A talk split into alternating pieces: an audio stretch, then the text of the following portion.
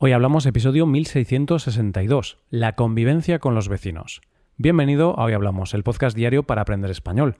Los viernes publicamos dos episodios, un episodio público y otro solo para los suscriptores premium.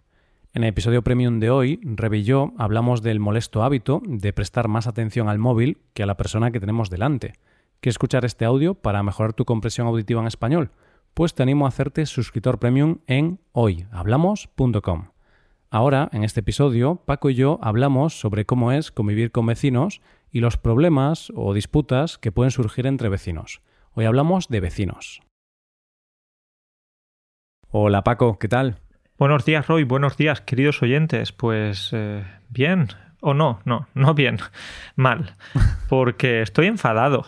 Yo quiero ser sincero, quería decir que estoy bien, que sin problema, pero no, yo me debo a mi público. Entonces mm. quiero decirte la verdad, quiero deciros la verdad porque estoy enfadado, estoy de los nervios. Me ha gustado porque tu primera respuesta automática fue la de decir bien, porque es esto que siempre respondemos, aunque estemos muy mal, si alguien nos pregunta, pues bueno, no queremos tampoco ser un drama, entonces decimos bien, sí, estoy bien, ¿qué tal fue el viaje? Bien, y luego el viaje fue una mierda, ¿no? Pero... el peor viaje de la historia. Pero bueno, tú quieres ser honesto y quieres decir que estás enfadado de los nervios. ¿Por qué, Paco? ¿Qué ha pasado? Cuéntame, ábrenos tu corazón. Pues esta mañana que me he despertado a las cinco y media de la madrugada porque el vecino ha puesto la música muy alta. y lo peor de todo es que era música mala. Que si hubiera sido música buena, bien, está bien, no hay problema, pero música mala. Claro, si te despiertan a las cinco y media de la mañana con las cuatro estaciones de Vivaldi, tú te despiertas feliz, ¿no? Exacto, pero si te despiertas con reggaetón...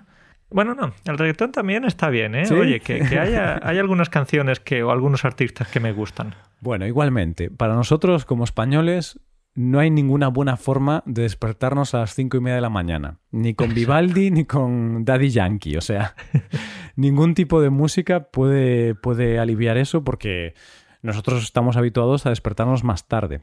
Entonces, Paco, el vecino te ha fastidiado esta mañana. No, Roy, no. El vecino no me ha molestado esta mañana, ni ninguna mañana. Tengo unos vecinos muy amables, muy agradables, y ha sido simplemente una forma de empezar este, este episodio, porque precisamente hoy hablamos de vecinos difíciles o de convivencia difícil, ¿no? Así que espero, Roy, que tú no tengas una situación como la que yo me he imaginado. Pues ahora mismo no tengo. Por suerte, eh, actualmente vivo en Chipre y los vecinos que tengo son bastante buenos. No sé si es porque no son españoles. Hombre. Duras bueno, declaraciones. Es que se dice que los españoles somos un poco ruidosos. ¿eh? Eh, claro, bueno, a ver, obviamente hay, he tenido vecinos españoles muy buenos, pero también es cierto eso de que los españoles somos muy ruidosos y yo mm, soy muy sensible con el ruido, entonces en ese sentido tengo la piel muy fina entonces yo soy la típica persona que se queja mucho por el ruido, ¿vale? Lo reconozco, soy soy un pesado, me quejo mucho, soy muy exigente con este tema, pero oye, a mí pero oye, a mí me molesta mucho el ruido, entonces si mi vecino hace ruido, yo me voy a quejar. Entonces, Roy, has dicho antes que tienes la piel muy fina. ¿La piel o el oído? ¿Qué tienes fino? El oído, ¿no? Porque eres muy sensible a esos ruidos. Es cierto, tengo fino el oído, pero bueno, la expresión tener la piel muy fina significa que te indignas fácilmente, que las cosas te molestan con facilidad. Y en ese sentido yo sí que tengo la piel muy fina en cuanto a la convivencia con la gente, porque sí que suelen molestarme algunas actitudes de otras personas cuando afectan a mi vida o a mi descanso. Entonces no soy tan transigente en ese sentido. Sí, que también, por ejemplo, Roy, pues trabajamos en casa, entonces si tenemos algunos vecinos ruidosos, eh, pues eso, ya sea cuando estamos trabajando o cuando estamos descansando, pues eso nos va a afectar más quizás que a otras mm. personas que se van de casa y pasan casi todo el día fuera. Hmm, así es, así es. Por ejemplo, yo antes, cuando vivía en Vigo, eh, vivía en una casa adosada, tenía vecinos a un lado y al otro. Los vecinos de un lado eran muy amables, muy educados, muy respetuosos no hacían ruido, estaba genial. Pero los vecinos del otro lado eran unos jovencitos. Bueno, digo jovencitos, en realidad eran de mi edad. Sí, vale, Roy, sigue siendo joven. Lo, claro, lo que quiero decir es que yo hablo de ellos como si fueran mucho más jóvenes que yo, ¿no? Eran unos jovencitos. es porque yo a nivel mental soy ya mayor, ¿vale? Exacto. Soy un señor, no soy un chico, soy un señor que necesita descansar sus ocho horas y tener tranquilidad y paz en su casa. Esos años de la adolescencia en los que no te importaba nada el ruido, si el, si el vecino ponía la música alta, tú estabas feliz porque querías irte a su casa a disfrutar de la fiesta con él, entonces era diferente. Exacto, a mí antes me gustaba mucho hacer fiesta y tal, bueno, entonces no me importaba si mi vecino también hacía fiestas, pero ya no, esto se acabó. Y claro, en esta etapa de la que te hablo, que fue hace unos dos años, teníamos unos vecinos que eran de mi edad, pero tenían un espíritu más joven y hacían muchas fiestas en casa, Paco. Y los fines de semana, los viernes por la noche, los sábados por la noche, algunos días estaban hasta las 5 o 6 de la mañana haciendo fiesta, gritando, jugando a juegos, con la música alta, cantando. Uf, y era terrible, o sea, fueron unos meses muy malos, la verdad. Y me quejé constantemente y tal, y al final, bueno, poco a poco se tranquilizaron estos chicos. ¿Tuviste que llamar a la policía en algún momento? No, no llega hasta tal punto porque tampoco quiero ser tan conflictivo. Sí que tuve que ir a su casa y tuve que llamar al timbre y explicarles la situación y explicarles que, oye, vivimos en, en casas adosadas construidas en los años 40 y las paredes son bastante finas. No vives en un búnker, ¿sabes? Y tú fuiste, tocaste a la puerta y tenías miedo. Tenías miedo, porque muchas veces, ya sabes, en ese tipo de situaciones vas como muy valiente, pero en realidad no. Tienes miedo de que el vecino saque un cuchillo y, te haga algo. A ver, eh, no llegué hasta tal punto. No tenía miedo. Sí que me da un poco de mm, vergüenza, quizá, o bueno, es una situación un poquito mm, peliaguda, porque mm, siempre es incómodo tener que quejarte. A mí no me gusta quejarme, no me gusta ser un quejica, pero bueno, no tenía más alternativa porque me estaban perturbando mi descanso. Entonces me quejé, más bien les expliqué que, oye, estaba molestando bastante y que no me parecía mal que hicieran ruido hasta las 12 o hasta la 1 de la mañana, pero oye, a las 5 de la mañana quiero dormir. Pues Roy, antes te preguntaba eso, si fuiste con miedo a tocar a la puerta del vecino, porque a mí me pasó algo similar hace, hace un tiempo, de hecho durante, durante bastantes meses e incluso años, en la casa en la que vivíamos antes, y es que ese vecino era bastante problemático, conflictivo, ruidoso, y un día finalmente, después de mucho tiempo poniendo la música a un volumen muy alto, pues decidí, decidimos ir a su casa y tocarle a la puerta. Yo iba con más miedo que vergüenza, iba con el rabo entre las piernas, porque tenía miedo ya que ese vecino era muy grande, con una pinta un poco agresiva, entonces se podía ver que yo tenía miedo.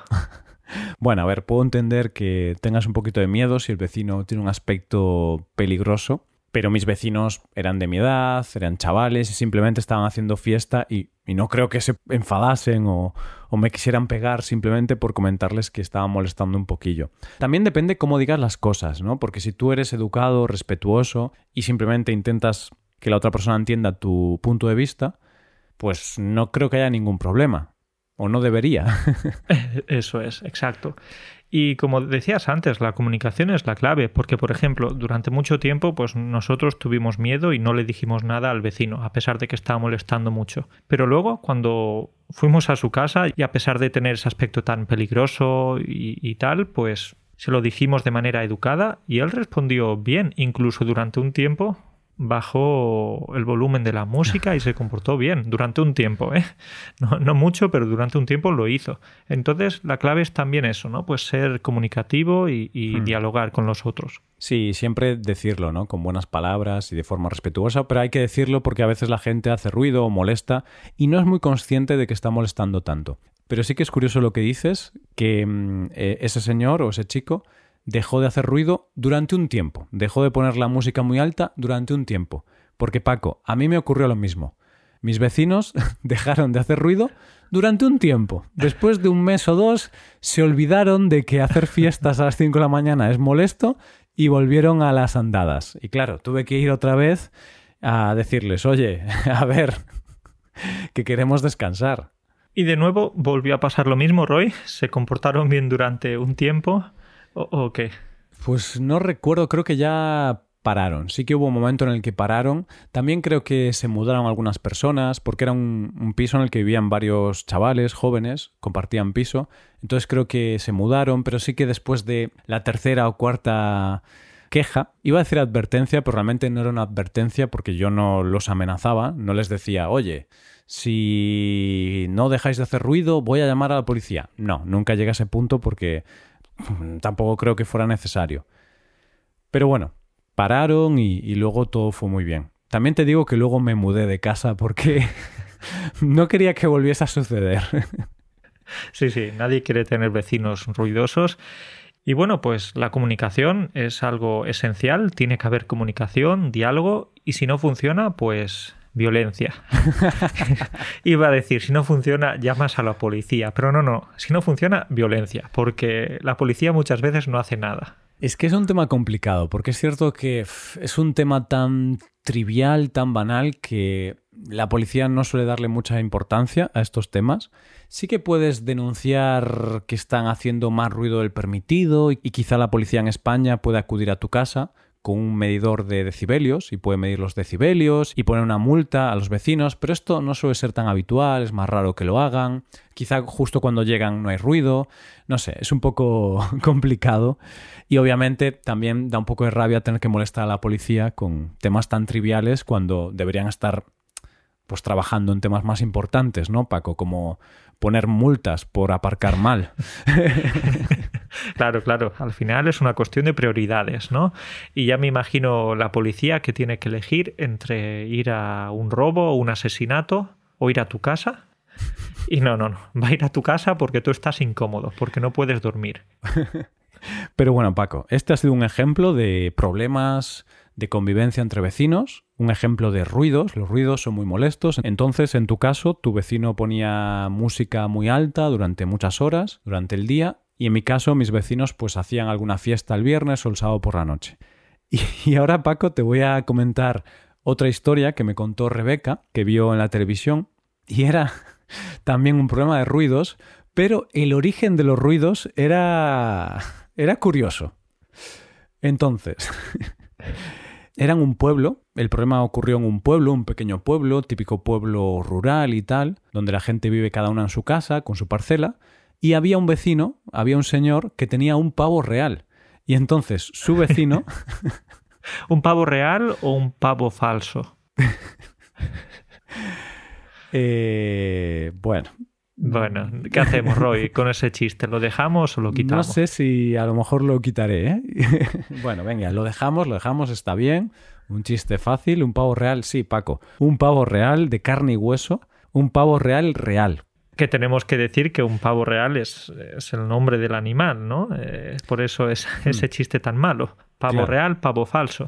Claro, es este pavo que tiene esas plumas muy bonitas y tal. Por eso se le llama real, porque parece de la realeza.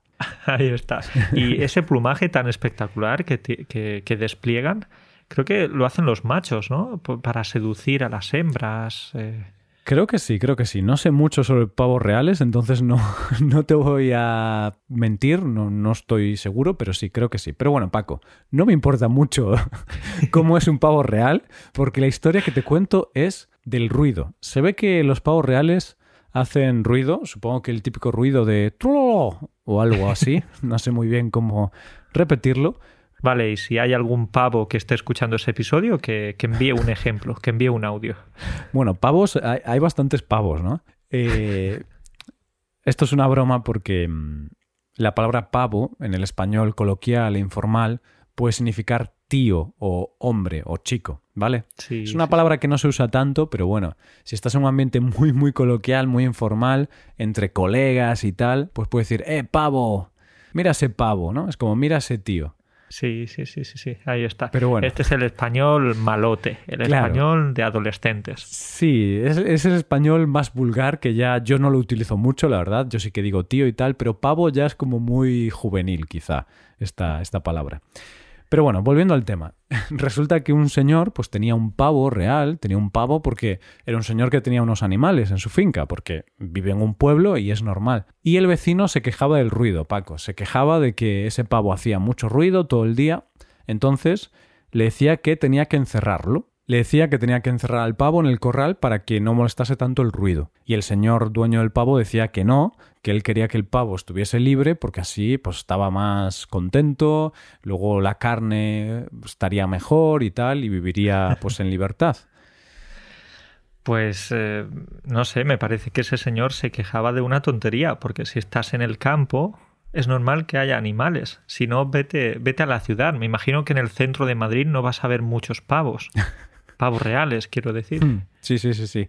Es un debate curioso, Paco. Y como ya sabes que yo tengo la piel muy fina con, con el tema de los ruidos, pues primero voy a hacer un poco de abogado del diablo y voy a intentar entender el punto de vista de la persona a la que le molestaba el ruido del pavo real. Claro, yo puedo entender que tú estás en tu casa de pueblo, tranquilo, y si tienes un pavo real al lado que está todo el día haciendo ruido, que quizá por la noche también de vez en cuando hace ruido, puede ser muy molesto, puede perturbar bastante.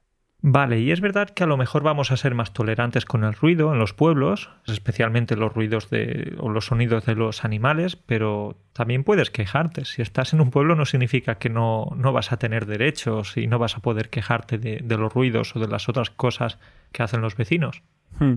Es un tema complicado. A ver, por otro lado, aunque ahora he defendido la postura de la persona que se quejaba, realmente puedo entender que aunque tú tienes derecho a que no te molesten los ruidos de los otros vecinos, también tienes que entender que si vas a un pueblo donde la gente tiene animales, hay unas propias normas no escritas en un pueblo y es que la gente tiene animales y obviamente no te vas a quejar o, no tienes derecho moral a quejarte de que el gallo te molesta, de que el pavo real te molesta o de que el cerdo huele muy mal.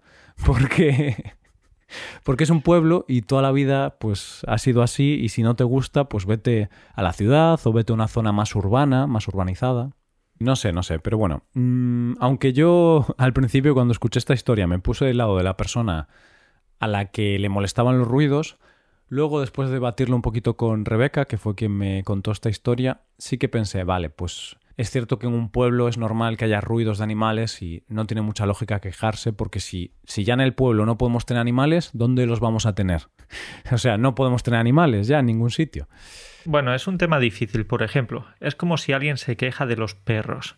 Un tema clásico, un tema clásico de, de los vecinos, de las comunidades de vecinos. Y es que los perros van a ladrar y siempre va a haber problemas entre vecinos porque el perro ladra por la noche o porque el perro ladra por el día constantemente. Entonces, es, es otro tema, ¿no? Entre vecinos.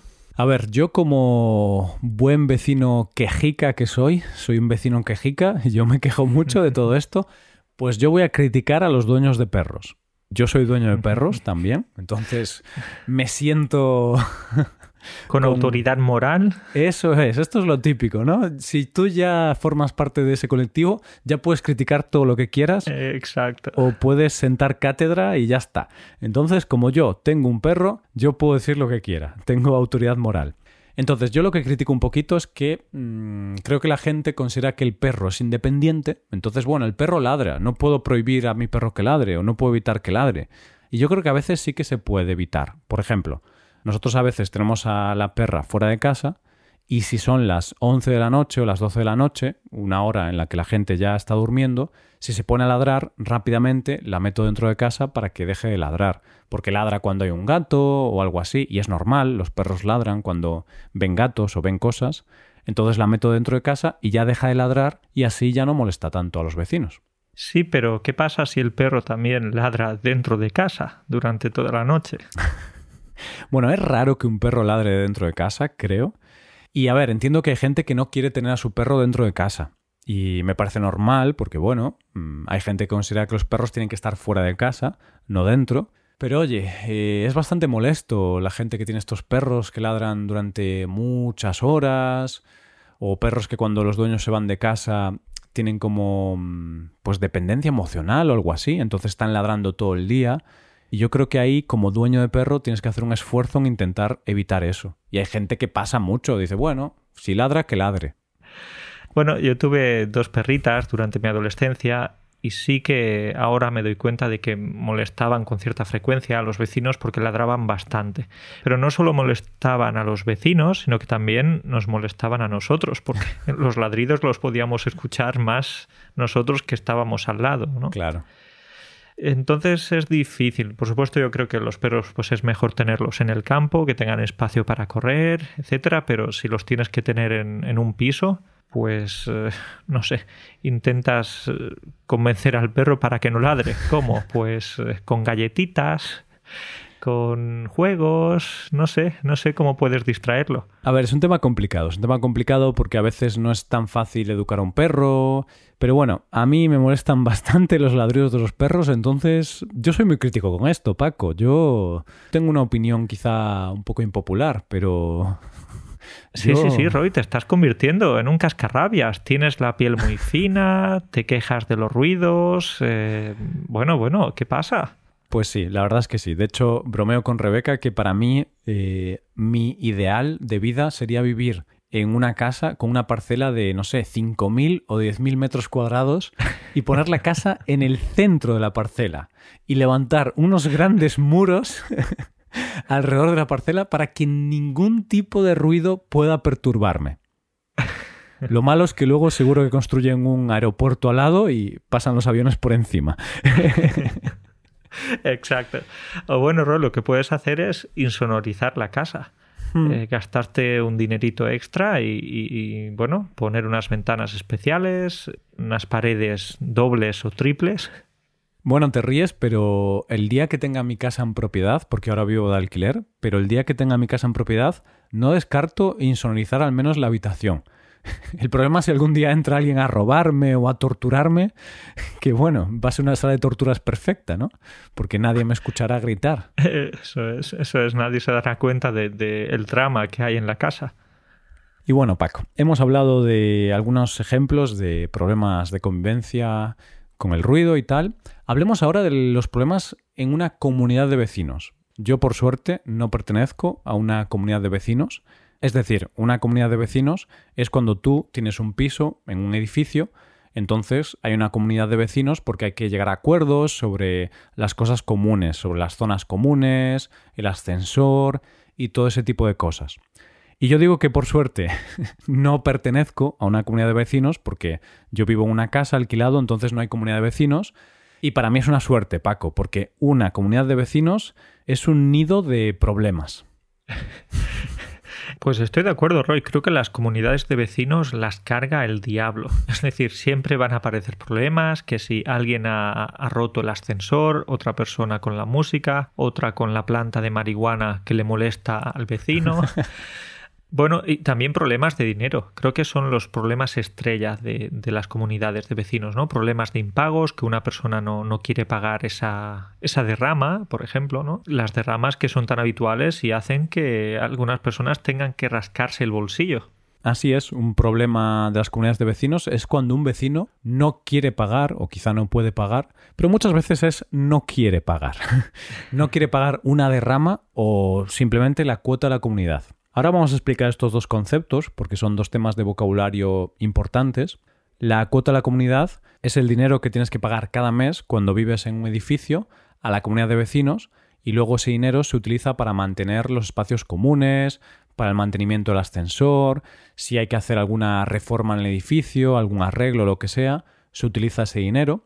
Y luego, cuando hay algún problema concreto y se necesita bastante dinero para arreglar algo, quizá, no sé, cambiar el tejado, y no hay dinero suficiente en la hucha de la comunidad de vecinos, lo que se hace es una derrama. Entonces la derrama es como un pago excepcional que hay que hacer durante un tiempo a la comunidad de vecinos para arreglar alguna cosa en concreto o para hacer alguna cosa en concreto. Es como ese gasto inesperado, un gasto extra y, principalmente, como decías, para gastos grandes, ¿no? Mm. Como cambiar el tejado, hacer algo, un arreglo importante en la piscina, el ascensor, son las cosas típicas. Hmm. Y me gusta mucho el origen de la palabra derrama, ¿no, Paco? Porque viene del verbo derramar y que derramar, por ejemplo, lo usamos cuando se te cae algo, eh, se te cae un líquido y es como que se cayó el líquido. Entonces me imagino que derrama viene de que tiras el dinero, ¿no?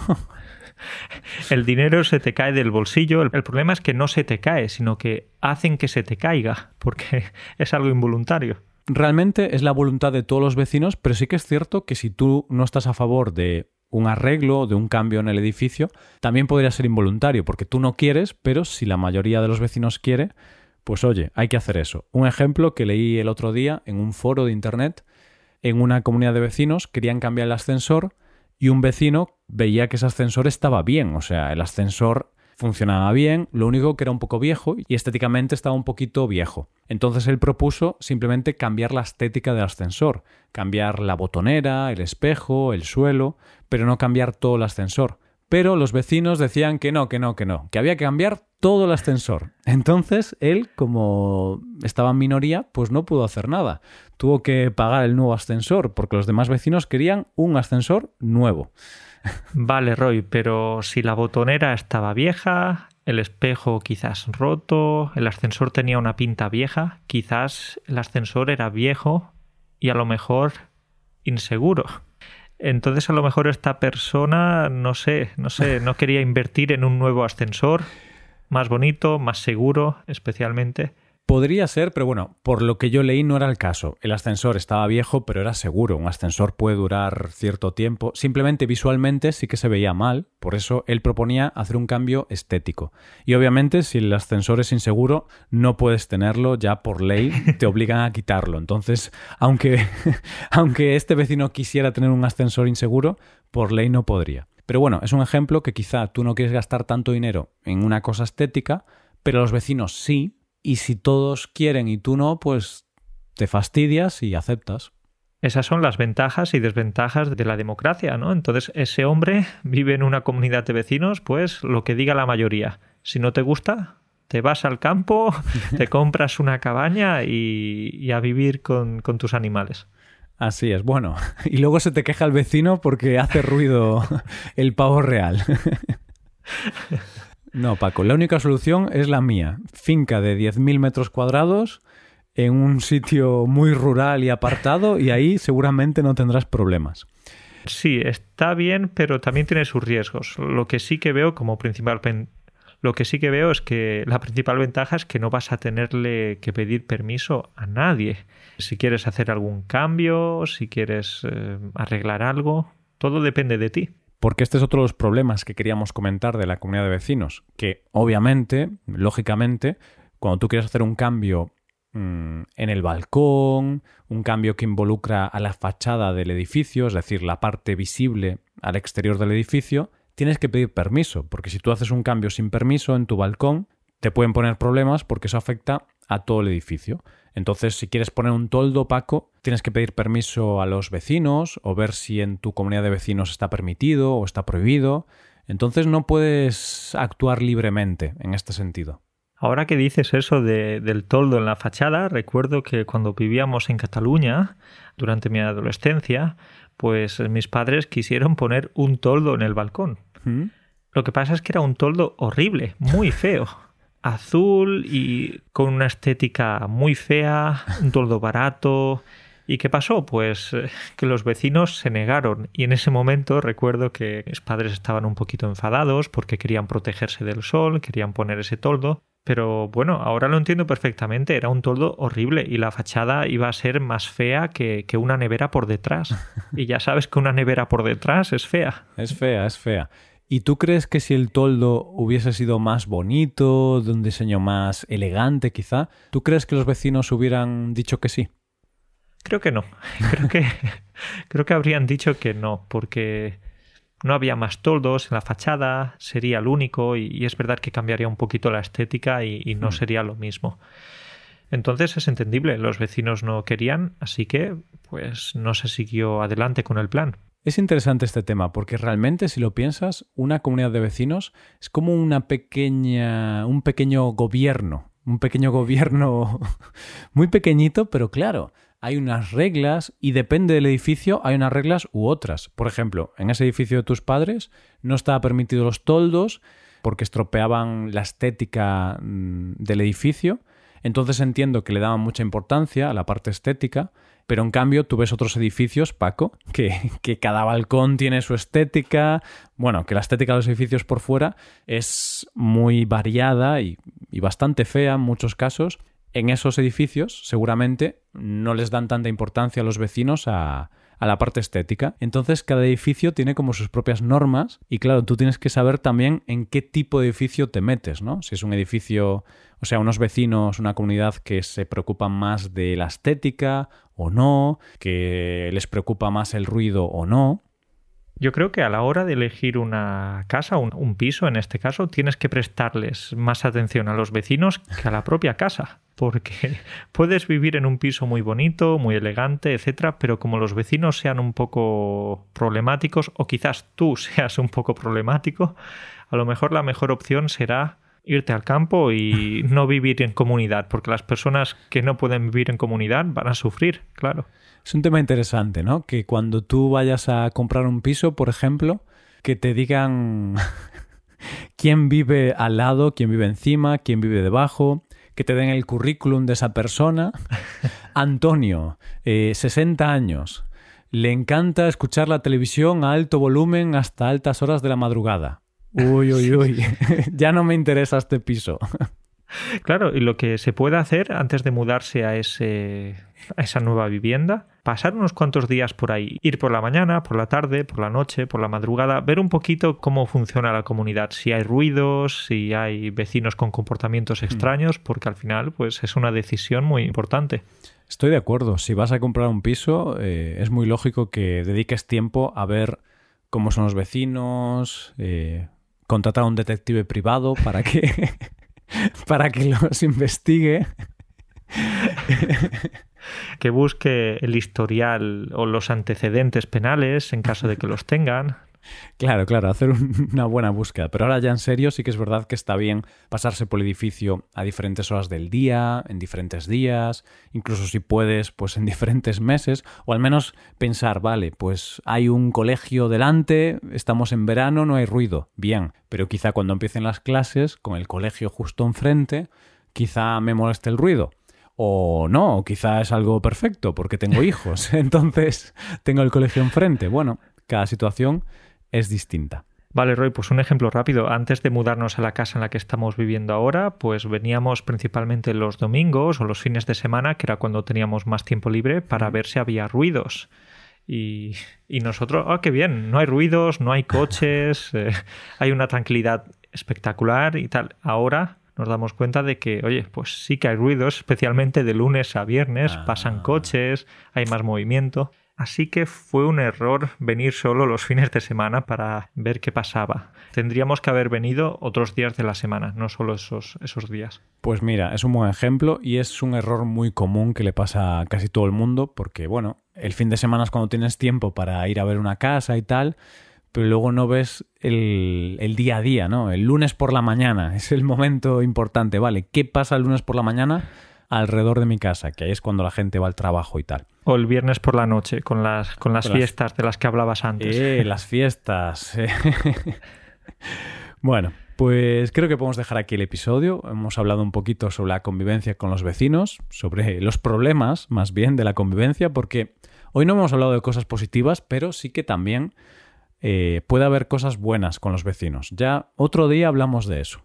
Sí, Roy, hoy nos hemos centrado un poco en lo negativo. Otro día, pues hablaremos de las cosas positivas de tener vecinos, pero me imagino que ese episodio durará 5 minutos o 10 en lugar de, de 40 minutos. Paco, yo me niego a participar en un episodio que, que, se llame así, las ventajas de tener vecinos, porque yo lo reconozco, soy muy crítico con los vecinos y, y para mí no hay ventajas. Yo soy así, soy muy cerrado, soy ermitaño en ese sentido, entonces yo me niego a hacer ese episodio, lo siento.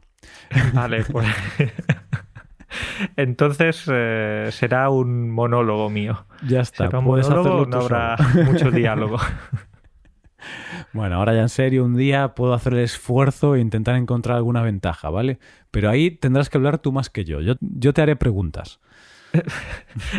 De acuerdo, Roy. Quedamos en eso. Intentaremos, no sé, hacer un esfuerzo y, e intentar descubrir esas ventajas. Bueno, pues nada, lo dejamos aquí. Cuídate mucho y hablamos la semana que viene. Un abrazo para ti y para todos. Hasta pronto.